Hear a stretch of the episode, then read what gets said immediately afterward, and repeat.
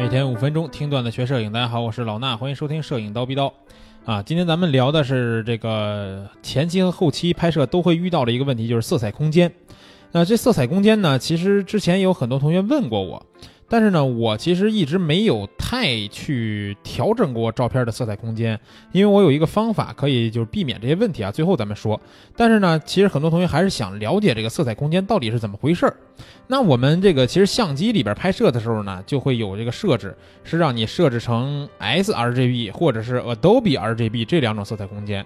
但是呢，当我们到 Photoshop 里边修图的时候呢，你又会发现，在色 Photoshop 里边的这个色彩设置那地方呢，它还有其他的很多的色彩空间。那有很多人愿意用一个叫 ProPhoto RGB，就是 P 开头的 P R O Photo RGB 啊。那这三个色彩空间呢，其实都属于是 RGB 这种类型的色彩空间，但是它们包含的这个色彩的宽广度还是不一样的。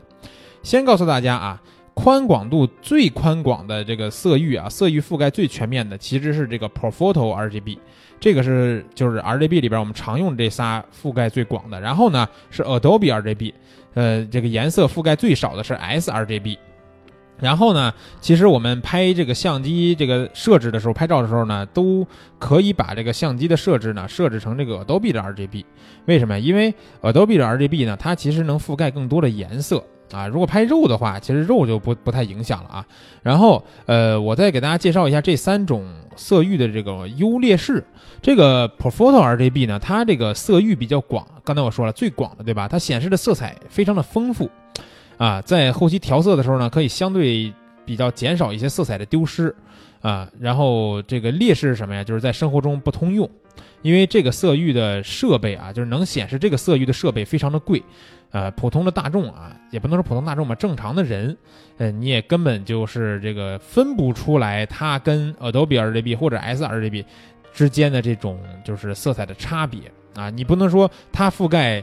它它肯定覆盖多少万种色，对吧？咱们简单可以理解，就是说，呃，ProPhoto RGB 它的色域广，它可能我举个例子啊，它有三十二种颜色，然后 Adobe RGB 呢十六种颜色，然后 sRGB 呢八种颜色，这样说大家就明白了，对吧？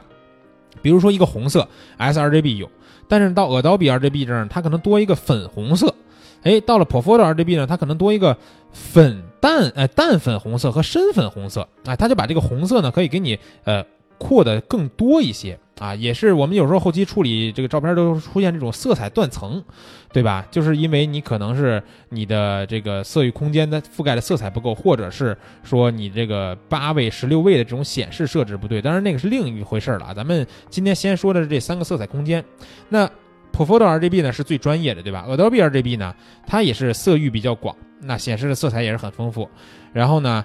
它这个东西啊，其实好处就好好在它能够支持它的这个显示设备，并没有那么的贵。因为大家现在去买这个显示器的时候，很多人都会不是很多人，很多厂商都会标称自己是支持 Adobe RGB，对吧？覆盖百分之什么九十七、九十八、百分之百的色域之类的这种，啊，普通大众呢都可以消费得起。但是呢，它就是没有 ProPhoto RGB 那么广，但是它比 sRGB 要广得多。然后 sRGB 呢，它其实就是呃。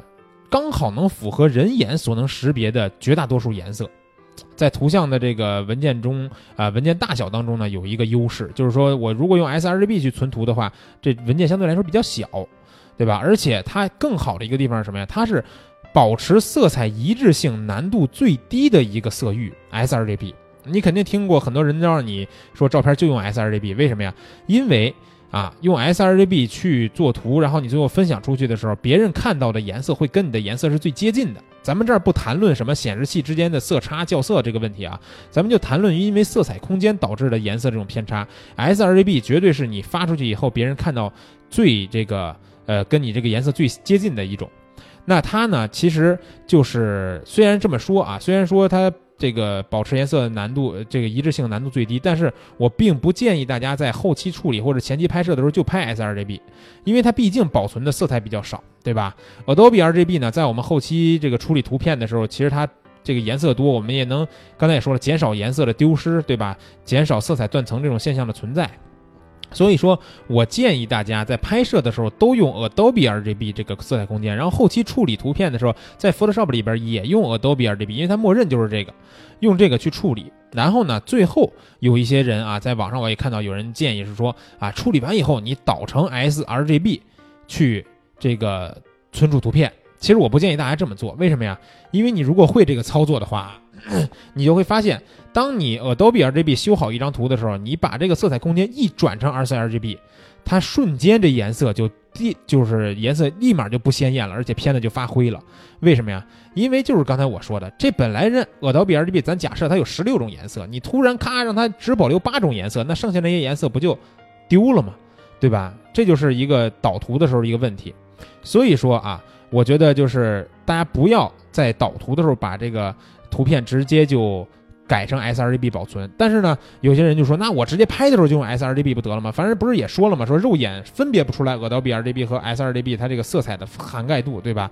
那就有很多人觉得什么呀？其实这也是一个心理的作用啊，就是说，我觉得我用 sRGB 拍摄，用 sRGB 去修图，然后呢，这里边其实我这张照片保留的颜色少，我觉得我吃亏了。啊，本来我这相机能让我保留三十二种颜色，我为啥非得用这八种颜色了呢？对不对？所以说啊，我觉得能保持这个照片最就是颜色这个色呃色彩的覆盖又最全面，然后保存的时候呢又不会出现问题的一个操作方法，大家现在记住啊，我们拍摄的相机设置 Adobe RGB，后期呢 Photoshop 里边也设置 Adobe RGB，完全不理 sRGB 这事儿啊。但是在最后，我们所有的图片都修完以后，要进行一个操作。咱们点 Photoshop 上面这个图像这个选项，然后呢里边有个模式，咱们把这个图像的这个色彩模式改成 LAB。哎，这里边其实有 RGB、有 LAB、有 CMYK，这属于是色彩模式啊，跟咱们今天聊的色彩空间是两回事儿。你先改成 LAB，咱不是让你用 LAB 再去修图，然后你再同样的操作图像。然后再点模式，再换回 RGB，就这么一换，你好像感觉是我出了趟门又回来了，对吧？就是换成 LAB，再换回 RGB，你再去保存你的图片，这时候你的颜色它发到网络上，发到微信上就不会有那么大的色差，照片也不会发灰了啊！这也能解决很多人的问题啊！其实之前在刀逼刀啊，在这个各种课程里边，其实我也说过很多回这个方法。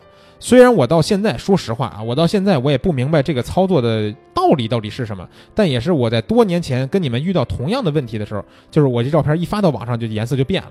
我遇到这个问题的时候呢，我当时在网上查，我查到这个方法一试，哎，管用，然后到现在我都一直这么用。所以说呢，这样可以保持我们这个 Adobe RGB 去拍摄去修图，同时呢导出到网上，哎。颜色又不会有什么变化，大家记住这些啊。那如果大家对于这个 Photoshop 修图一些这个呃知识点、技巧点想要学习的话呢，可以去关注一下老衲最近上线的这套 Photoshop 的系统的训练班儿。这个课程呢在腾讯课堂，然后大家可以去我们蜂鸟微课堂的微信号，直接回复 PS 两个字母，然后我们就会把链接发给你了。看一看目录，看一看是不是你想了解的这些东西，然后想学习的话。联系我们任何一个课代表，或者你有我微信，直接联系我，我们可能会给你一张非常有优惠力度的优惠券啊，你就记住这个就可以了。那今天节目呢，咱们先说这些，明儿早上七点不见不散。